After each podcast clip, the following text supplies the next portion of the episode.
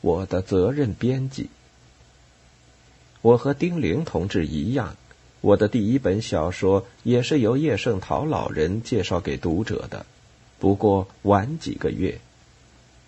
一九二八年十二月上旬，我从法国回到上海，丁玲的短篇集在黑暗中在开明书店出版，受到人们的注意。我并不认识叶圣老，也不曾跟他通过信。我后来托索菲把中篇小说《死去的太阳》转给《小说月报》时，他早已不带编月报了。我还在月报上发表过几个短篇。叶圣老在一九三一年也曾向索菲要过我的稿子，是为了他主编的妇女杂志组稿，好像他担任这个职务并不久。我写了《亚利安娜》，交给索菲转过去。那是一个波兰革命姑娘的真实故事。小说很快就刊了出来。其实说快，也是在几个月之后。当时商务印书馆发行的几种杂志都脱期，而且总是落后几个月。但他们都是名牌刊物。独家经营，没有竞争对手，不愁卖不出去，因此脱期成了家常便饭。我只记得，我拿到发表亚利安娜的那期刊物时，叶圣老已经离开妇女杂志，或者甚至离开了商务印书馆。我以后也就不曾再给妇女杂志写稿，因为新的主编思想右倾。那个时候情形复杂，但又有趣。人们并不随便把别人划成右派，也不需要请人给自己戴上帽子。不过，进步与落后的划分却是十分明显，非常自然。即使你有钱有势，读者也不会跟着你跑。商务印书馆那些杂志经常变换他们的主编，官方施加压力。刊物便朝右摆。过了一段时间，刊物又逐渐恢复本来的面目，因为他们不愿被读者抛弃。但是第二年初，一二八上海事变发生，商务印书馆编译所给日军炮火轰毁。这以后，除了《东方》杂志不久复刊以外，其他的刊物都自动停刊。东方杂志由胡玉芝继续编了一个时期。我的中篇小说《新生》的初稿，一九三二年同《小说月报》编辑部一起烧成灰烬。我重写了它。一九三三年，东方杂志连载了《新生》的第二稿，徐调福雄为他花费了不少的心血。《小说月报》停刊后。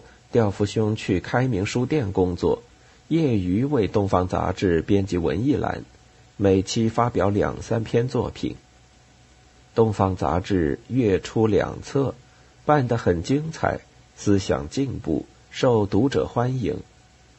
但是不说也想得到，从上面来了压力。南京讲话了，然后预知离开，换上汪精卫派的李胜武。他把杂志抓在手里，一直到抗战爆发，杂志停刊。他跟着主子走上了绝路。叶圣老离开商务后，到开明书店编《中学生月刊》。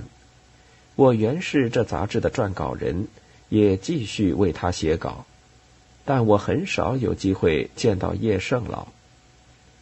我不和索菲住在一起的那段时间中。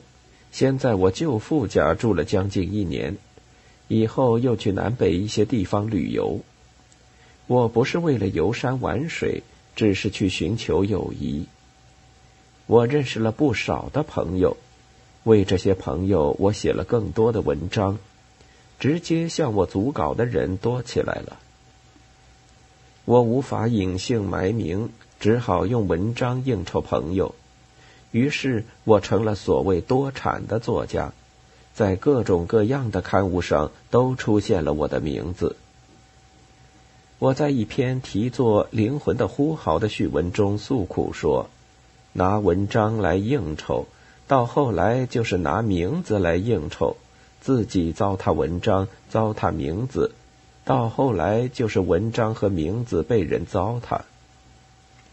不过我又说，我的文章是写给多数人读的，我永远说自己想说的话。记得就是在这个时期，叶圣老和调夫兄托索菲带口信来，劝我慎重发表文章。我没有认真考虑他们的意见，可我感谢他们的关心，特别是对叶圣老。我渐渐的领会到，他把我送进文坛后，虽然很少跟我接触，很少同我交谈，却一直在暗中注视着我。我常常这样想，也仿佛常常看见那张正直善良的脸上的笑容。他不是在责备我，他是在鼓励我。即使失去了信心，我也会恢复勇气，在正路上继续前进。我指的不仅是写作的道路，还有做人的道路。这样的朋友，我不只有一位。但叶圣老还是我的老师，这样的老师我也有不止一位，而叶圣老还是我的头一本小说的责任编辑。我还说过，他是我一生的责任编辑。我的意思是，写作和做人都包括在内。当然，我的一切应当由我自己负责。但我的一举一动、一言一行，我每向前走一步，总要想到我那些朋友，我那些老师，特别是我的责任编辑，那就是叶圣老，因为他们关心我，我不愿使他们失望，我不能辜负他们对我的信任。我今天还是这样想，还是这样做，还是这样的回忆那些忘不了的往事。现在简单的讲三件事。第一件，一九四九年初北平解放，叶圣老他们从香港到了北方。当时那边有人传说我去了台湾，他很着急，写信向黄商打听。黄商让我看了他的来信。几个月后，我去北平出席第一次全国文代会，我紧紧握着他的手。我们谈得多么高兴！第二件，文革期间，叶圣老得到解放之后，到上海来要求见几个人，其中有一个就是我。他仍然为我的安全担心。据说徐景贤说我是反革命，不给见。好像丰子恺先生也不能出来，他就只见到周瑜同教授。但已经双目失明，瘫痪在床，给折磨成那个样子。旁边还有人监视，即使是老朋友见面，又能谈些什么呢？看到一位进步知识分子如此可悲的下场，看到一位老友含冤受屈的惨痛遭遇，而自己毫无办法，他的心情我很了解。他后来不曾对我讲过什么，他把一切都咽在肚里了。但是他在上海知道了一个事实：他要看望的人还活着。听说那次和他同来的人中还有胡玉芝同志。第三件，四人帮下台了。长期被关在火葬墓中的我，终于看到了一线光明，一线希望。我叫起来，我想用我的声音撞破四周的层寂。于是，从朋友们那里来了鼓励，来了安慰，从四面八方伸过来援助的手。玉芝寄信说：“今天从《文汇报》读到你的一封信，喜悦欲狂。”尽管受到四人帮十多年的迫害，从你的文字看来，你还是那样的清新刚健。你老友感到无比的快慰，先写这封信表示忠诚的祝贺。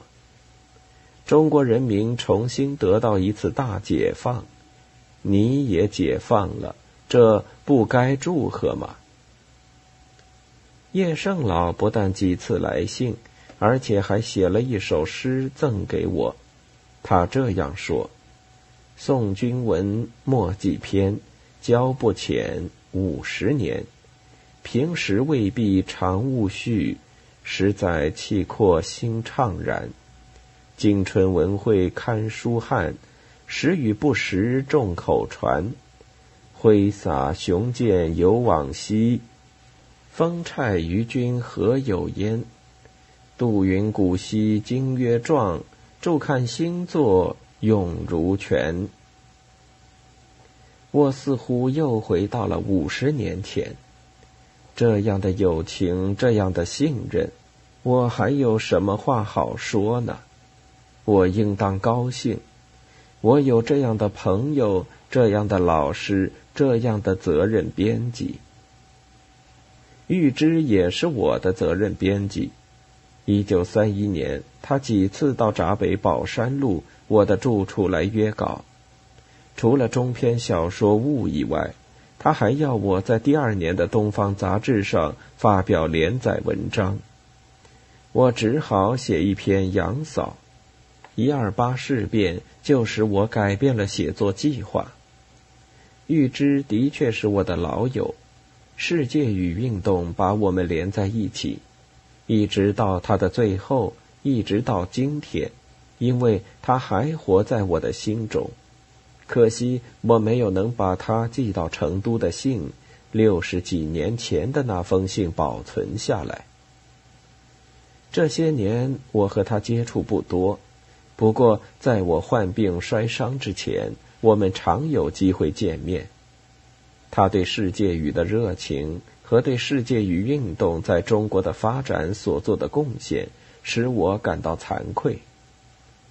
作为一位九十高龄的老人，他离开这个世界不会有什么遗憾。我虽然失去一位长期关心我的老师和正友，但是他的形象、他的声音永远在我的眼前，在我的耳边。不要名利，多做事情；不讲空话，要干实事。这是他给我照亮的路，这也是我的生活的道路。不管是用纸笔或者用行为，不管是写作或者生活，我走的是同样一条路。路上有风有雨，有泥有石，黑夜来临，又得点灯照路。有时脚步乏力，还要求人拉我一把。出书我需要责任编辑，生活我也同样需要责任编辑。有了他们，我可以放心前进，不怕失足摔倒。玉芝走了，叶老还健在。我去年上北京，他正住院，我去医院探望。闲谈间，他笑得那么高兴。今天我仿佛还听见他的笑声。分别十几个月，我写字困难，心想他写字也一定困难，就不曾去信问候他。但是我对他的思念并未中断。我祝愿他健康长寿，也相信他一定健康长寿。五月十五日。